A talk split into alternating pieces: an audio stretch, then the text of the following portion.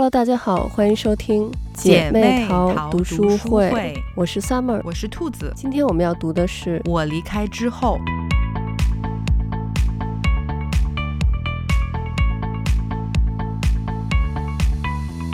这本书，我全程真的是又哭又笑看完的，而且我觉得每一篇都好有感触啊。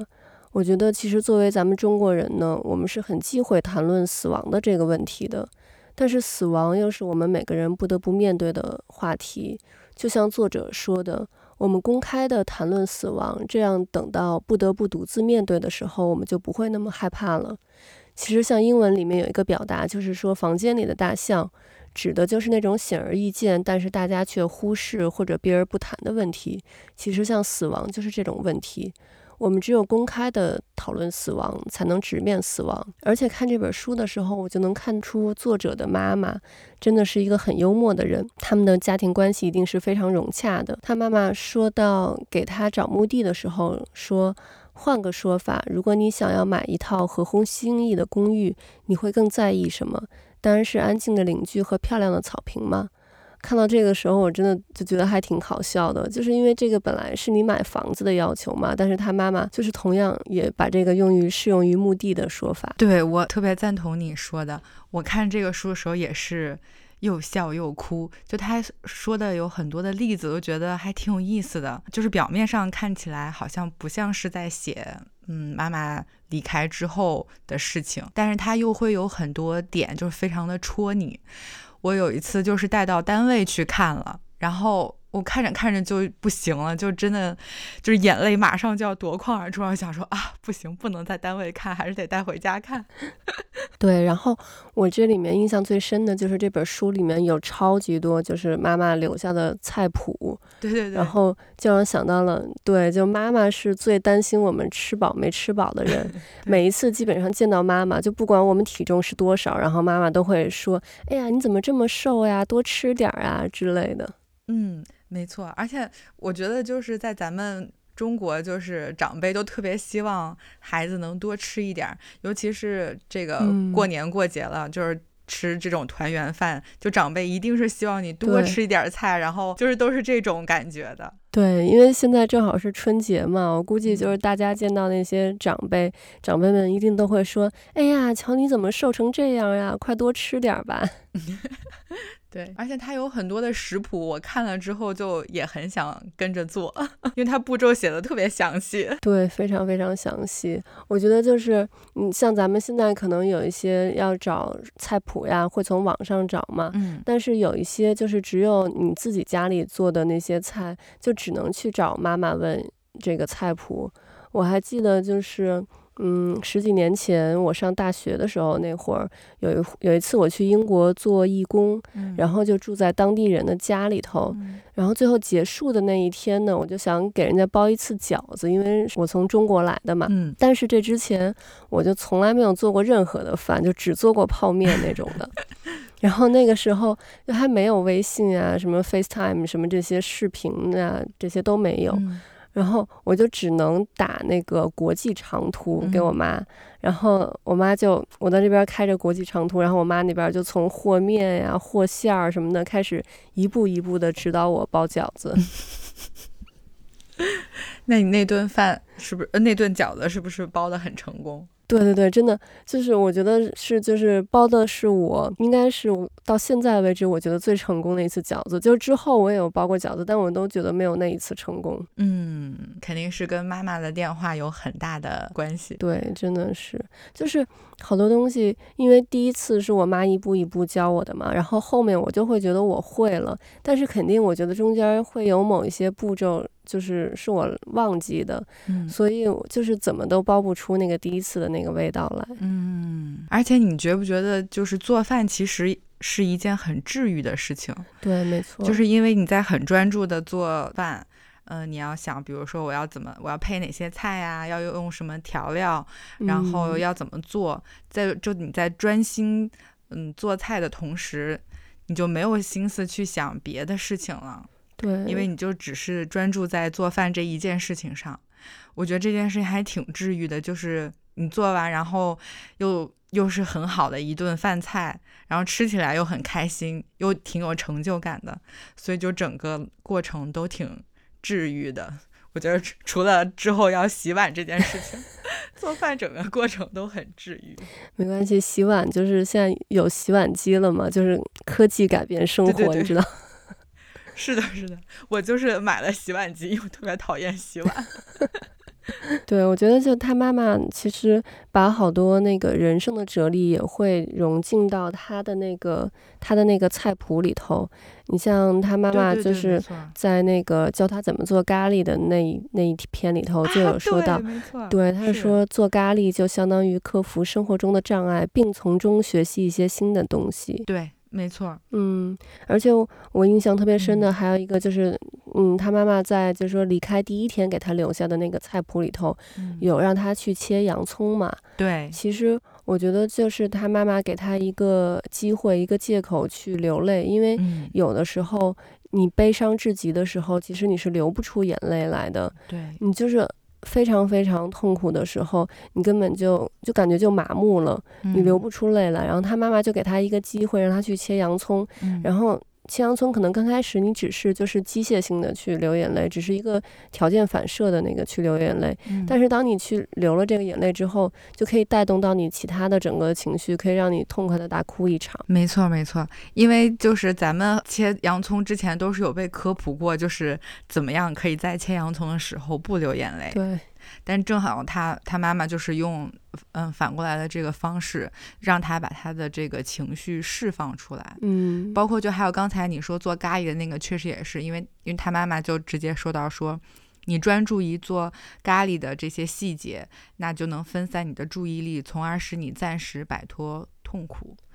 咖喱会永远陪着你，助你挺过心碎。然后他就又开始给他说，就接着上升到一些呃。对他人生有帮助的小道理，就说其实做咖喱就相当于克服生活中的障碍，并从中学习一些新的东西。对我就觉得，就是他妈妈很会讲故事，然后就是把他想跟嗯孩子说的话，就融入了融在了这一个一个小故事里边。对，没错。而且我觉得，好像对于所有人来说，咖喱感觉都是妈妈的味道那种感觉，反正就是。我吃咖喱的时候就感觉就是非常幸福，感觉就是想到了妈妈。然后我老公也是，他每回一吃我给他做的咖喱，他就感觉好像回到了小时候的那个感觉。嗯，我也特别喜欢吃咖喱。我记得我在那个香港读研的时候，然后就很喜欢自己做那个，就比如说咖喱饭啊什么这些的。对，看这本书呢，还让我想到其实。这本书里头包含了咱们之前说的每一期的内容，就是像咱们第一期说的是讲渣男嘛，然后这里面呢，就是妈妈就有说，每个人的生命里都会有这样一个过客，他的出现就是为让你明白一些事，比如他会让你明白你想要什么样的伴侣，不想要什么样的伴侣。嗯。嗯，然后咱们第二期说的是仪式感嘛，然后这里面呢，妈妈也有提到关于写那个讣告的事情，因为她这个其实就是用一个仪式来让她的女儿慢慢接受妈妈已经离开的这个现实，因为有的时候就是。对于一个特别大的打击，我们一时可能接受不了这个现实，然后呢，你你只能通过一些仪式感来让自己慢慢的去面对这个现实。另外，像咱们第三期讲说要爱自己嘛，然后这里面妈妈也说，嗯，她等她离开不能再宠着女儿了，女儿还是可以自己宠着自己，并且要做自己，停止做自己不想做的事情。然后像咱们第四期。讲女性的觉醒嘛，这里面妈妈就让女儿唱她女儿小时候哄她女儿常唱的那首歌，来哄她女儿的孩子睡觉。这个就是只有妈妈和女儿这种两个女人之间才有的一个感情，一个传承。所以我觉得看完这本书之后，我真的觉得就是你妈妈就是你妈妈，还是妈妈最厉害。是，我觉得他是把很多可能没有办法或者。呃，不好当面说的一些话，也都放在了这本书里面。嗯，没错。比如就是像他说的，嗯，失去的本质就是教我们慢慢学会接受。就我觉得这个其实是一个特别特别好的点，也是我们很多人都需要去学习的一个点。对，没错。因为就是亲人的离开，其实，嗯，我觉得对我们每一个人来说都是一个。可以说是一个重创，我觉得，嗯，是很难接受的一个事情。所以说，嗯，失去的本质就是教我们慢慢学会接受。我就觉得这句话说的太好了。他其实，我觉得整本书都是在用一种呃幽默的、嗯可爱的方式来帮助他接受。妈妈最终是要离开这件事情了，所以我觉得这个妈妈写这本书就是真的也非常非常的伟大和用心。对，真的就是他妈妈给他写的，从第一天到第两万天，其实慢慢的就是一点点。最开始可能是要去接受妈妈真的离开他了这件事，然后到后面一点一点的，他妈妈要教他怎么去。回归到正常的生活中去，然后怎么去爱自己，怎么去过自己的人生，这样子。嗯，对，没错。我觉得他就是把孩子可能在整个人生中遇到了一些重大的事情和一些重大的节点，嗯，都帮他梳理了一下。对，然后告诉他，就是他就是觉得你可能会在这里。嗯，遇到一些情况，那我就是提前告诉你要怎么做，因为很有可能那个时候我已经嗯不能陪伴在你的身边了，所以他就是用这样的方式，就提前的和女儿有这样的一个对话。对，嗯，所以我觉得就是。你就看了之后就特别特别的感动。其实这本书不是很很厚，嗯嗯，但是它里面的这个很多内容都特别就特别打动人。就是你刚开始看，就是真的就是哎，你就觉得哎呀很幽默很有意思。然后每一章快要结尾的时候，他就突然戳你一下，然后就对，就是这种感觉。我觉得你现在当了父母，你肯定会更能理解这个妈妈的想法和她的心情。因为他里面也会说到了，嗯，他要跟说建议你和你的孩子也要谈一谈死亡这件事情，所以说他整个的一个态度。都是特别积极乐观的，对，没错。因为我现在就是，我感觉我看这本书的时候，会在两个不同的呃模式下切换。就是有的时候是以就是我作为一个女儿的角度来看这本书，嗯，有的时候呢又会从一个我是一个妈妈的这个角度来看这本书，嗯。我之前看过一句话，就是说父母是隔在我们和死亡中间的一堵墙。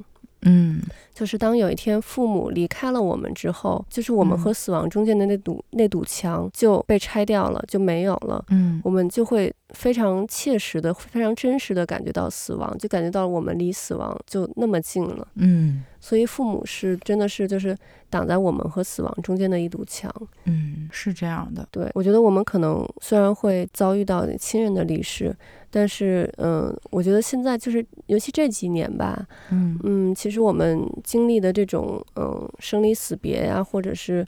嗯，这种天灾人祸，我觉得其实还挺多的。就是不光是我们自己亲人的离世，可能这个整个社会上也有很多呃人离开我们。嗯，你像前一阵儿的那个汤加的火山大爆发嘛，嗯，然后因为我们就是在新西兰这边，离汤加还是挺近的。对对，然后我之前的那个有一个同事，他就是汤加人。嗯，这个火山爆发之后，然后我立马给他写了一个邮件，就是问一下他情况怎么样。嗯嗯，他就说，因为他的那个妈妈还有他的一些亲戚都还在汤家。嗯，然后当时汤家是就是整个的那个网络都是嗯断掉的，根本联系不到。他就是也有给那边的家人去嗯打电话呀，或者是写邮件，但是完全就是嗯。就是没有音讯，嗯，因为网网络完全就是接不上，所以我觉得我们现在其实每天都在面对这种死亡或者是嗯丧失这种事情，嗯嗯，其实，在心理学上呢，面对失去，我们通常是要经历五个阶段，就是先是否认，然后是愤怒，然后呢是讨价还价式的妥协。接着是抑郁，然后最后才是接受。像我前两天其实就经历了一个失去的一个事情，就是我前几天刚买了一只小猫嘛，然后结果买完之后第一天我就发现它丢了，就是我我老公，嗯，回家之后，然后我们就怎么找都找不到他。然后因为那个是我买回来第一天嘛，前一天晚上，我们觉得就是它，它特别粘人的一只小猫。嗯，它如果跟我们不在一个房间的时候，它会叫，就是可能会害怕，让我们过去就是把它抱过来。然后但是那一天就是我老公回家。之后我们怎么叫他，他都没有回应。嗯，然后我们家就是到处都找遍了，也找不到他，因为我们就不知道他是不是在我老公回家的那个那一刻，突然就从那个门里头跑出去了嘛。然后或者是我们当时就各种嗯都想了。他觉得他会不会是，比如说从窗户跑出去的呀？因为我们就是一层的窗户是关着的，但是二层的窗户是开着的。然后或者就是我们还甚至想到他是不是从马桶，因为他特别爱喝马桶里的水，我们甚至想他是不是从马桶里头那个掉下去了呀，什么之类的，什么都想过了。然后就找不到，然后所以我们就是先经历的就是关于失去的第一个阶段是否认，就觉得哎呀。不可能丢，他一定是在是在哪儿，然后我们就一定要找到他。然后接着失去的第二个阶段是愤怒嘛，就是虽然我和我老公我们俩没有说出来互相指责对方的话，但是我觉得就是我们心里头其实也有想过，就是我可能会觉得我老公，那你到底回家的时候有没有？关那个门，因为他是先车开进我们的车库，然后我们车库和我们住的地方中间有一道门嘛，嗯，然后我就会觉得，那你这个门到底有没有关好？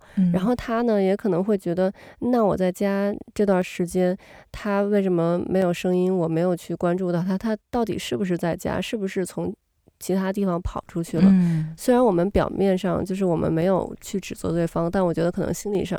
都会有这个想法，嗯，所以这个就是第二阶段愤怒，然后接着第三阶段是妥协嘛。就当时我们就想，哎呀，他要是跑出去了，因为我老公也有出去，在我家附近又找了好几圈，然后觉得，哎呀，他要出去了，那能不能回来呀什么的？然后我们把他平常那个用的一个垫子放到我们家门口，就想说，嗯，闻到那个味道会不会回来？然后经历到这个阶段之后呢，因为。就是到了吃晚饭的时间，我就说下楼先去做饭去了。然后我老公在楼上，他就在想这个猫到底能跑到哪儿去。然后他就又找了一遍，结果在我们家衣帽间的底下的一个格子放被子呀什么之类的，那个猫躲到了被子的后面，就是你，呃。完全看不见，对对，就你直接去看，根本就看不见。你必须得把那个被子拿出来才能看得见。但是因为那个是我们就是把它领回来的，刚第二天嘛，我们根本不知道就是猫会是这样的。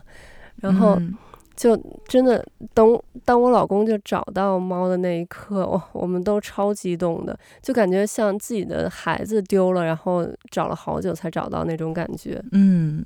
因为我也养猫嘛，所以我特别能理解你的这个心情。嗯，对，所以真的是，我觉得我就是真的就是刚刚经历了这个关于失去的这个前几个阶段，还好就是在还没有经历到后面的阶段的时候就找到了。嗯，因为就是还好，而且还好就是这个猫并不是真正的丢了，如果丢了的话，我可能也会经历后面那个抑郁和接受这两个阶段。嗯。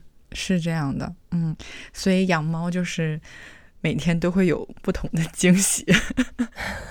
对这本书里头，其实他妈妈也反复跟他强调的一件事情，就是活在当下。嗯，对，我觉得这个其实也是很重要的一个事情。我们不能活在过去，就是已经嗯离开我们的人，他已经离开了。我们不能沉溺在过去，我们也不能总是。思考未来，因为未来还没有发生，我们能做到的只是活在当下，好好的去享受现在的生活。嗯，对，因为我们其实看很多，嗯，就是安慰别人的话时候，也都会说他一定是希望你现在过得更好。我们经常都会听到这样的话来说，嗯嗯，所以确实是这样，就是对，嗯，所以他书里面妈妈也说了很多，要让他把他的情绪释放出来，然后去做一些别的事情。来分散他的注意力，比如有让他去看电影呀、滑冰呀、嗯、泡澡啊、听音乐，玩蹦床等等等等，嗯。就是希望他能在这些事情当中把自己的情绪发泄出来，给他的情绪一个很好的出口。对，对，所以我觉得，嗯，这个其实也是非常非常重要的。所以我就觉得，如果一个人有一个自己的爱好，嗯，那我觉得这其实是一个很好的，可以帮他，嗯，排解自己的一些情绪的一个很好的途径。对，没错。他包括他妈妈写到，嗯，让他重新定义幸福。他妈妈说到，幸福就是对你现在的生活状态感到满足，可能是无欲无求，也可能是志向高远，或者介于两者之间。那是一种活在当下的感觉。嗯，而且我觉得他这本书，嗯，就是用一种很亲切的方式，我觉得看完之后也会让人觉得，嗯，死亡其实也没有那么的可怕。嗯，所以我觉得这个书其实也是一个挺好的，也是一个挺好的科普书。我觉得，因为嗯，嗯，在我们的文化中，其实还是有一些些忌讳去谈论死亡的。嗯，但就像你刚才说的，我们其实这两年大家都嗯看到或者是经历了很多这样的生离死别。嗯，其实我觉得早一点和孩子聊死亡的这个事情，可能我们在真的遇到这个事情的时候，会能更好的应对，嗯，或者说是能更好的嗯告别。对，没嗯，错。我觉得这个其实还是挺重要的。嗯，因为像在咱们小的时候，我觉得，嗯，爸妈有时候还是，呃，就是不太会主动和你聊这个话题。嗯，嗯，有时候可能也会想一些别的方式，嗯，来回答你，就没有和你直面死亡这个问题。对，嗯，但我觉得现在的话，我们其实是可以，嗯，坦诚的和孩子来交流这个事情，也让他早一些对这个话题有一些认知。我觉得这并不是一件坏事儿，对，其实反而更能让孩子珍惜我们的生活，然后更加的善待自己，然后也更珍视我们的生命。没错。我觉得就是，如果你永远不去和孩子去谈这个死亡的问题，等孩子真的有一天去面对他的时候，他会非常的不知所措，而且他会觉得这个是一个很可怕的事情。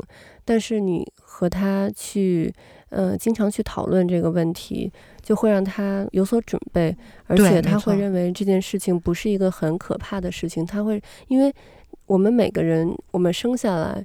就是会总会有一天要面对死亡，这个不嗯是一个可以避开的问题。对，所以就是你要去跟你的孩子去讨论这件事情，让他知道死亡到底是一个什么东西，呃，这样他面对死亡的时候才不会手足无措。嗯嗯，我记得之前我看过，在台湾他们有一个组织做过一个东西，就是嗯，模拟一个告别式，这个嗯告别式是你自己的告别式，自己模拟你参加自己死后的这个告别式。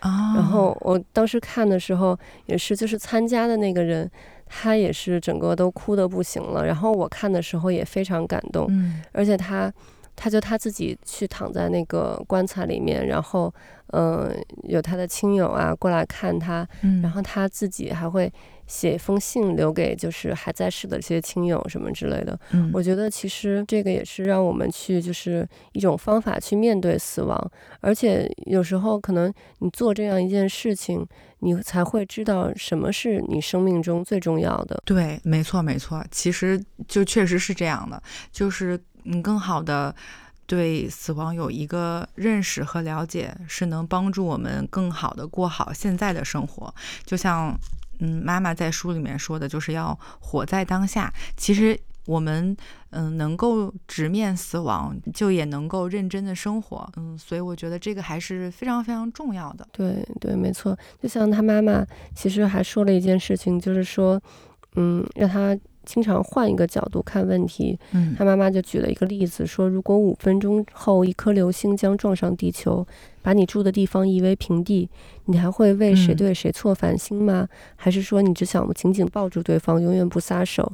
就是真的，有的时候就是咱们被现在的呃世俗的这些东西纷纷扰扰太多东西扰乱我们的大脑。但是如果你真的就是你知道五分钟之后这个世界这个地球就要毁灭的时候，你根本就会觉得那些事情就不是事儿了，你就只想好好的珍惜身边人。嗯嗯，是的，是的，是这样的。所以其实也就是要教会我们。珍惜现在的生活，珍惜身边的人。嗯，我记得在那个《寻梦环游记》的那个动画片里面，其实也说过，他就说，如果这个世界上还有人记得你，你就没有真正的死去。嗯，只有这个世界上关于你的最后一丝记忆被人所遗忘，你才真正的死去了。对，没错，当时这个。电影上映的时候也引起了很大的轰动，大家也都对这个电影有讨论，就当时也是讨论到这个事情。嗯，我真的觉得是，就是你留在了大家的记忆中，那就说明你还在，所以妈妈其实并没有真的离开我们。嗯，对，OK，那我们今天的节目就到这里了，我们下期再见，拜拜，拜拜。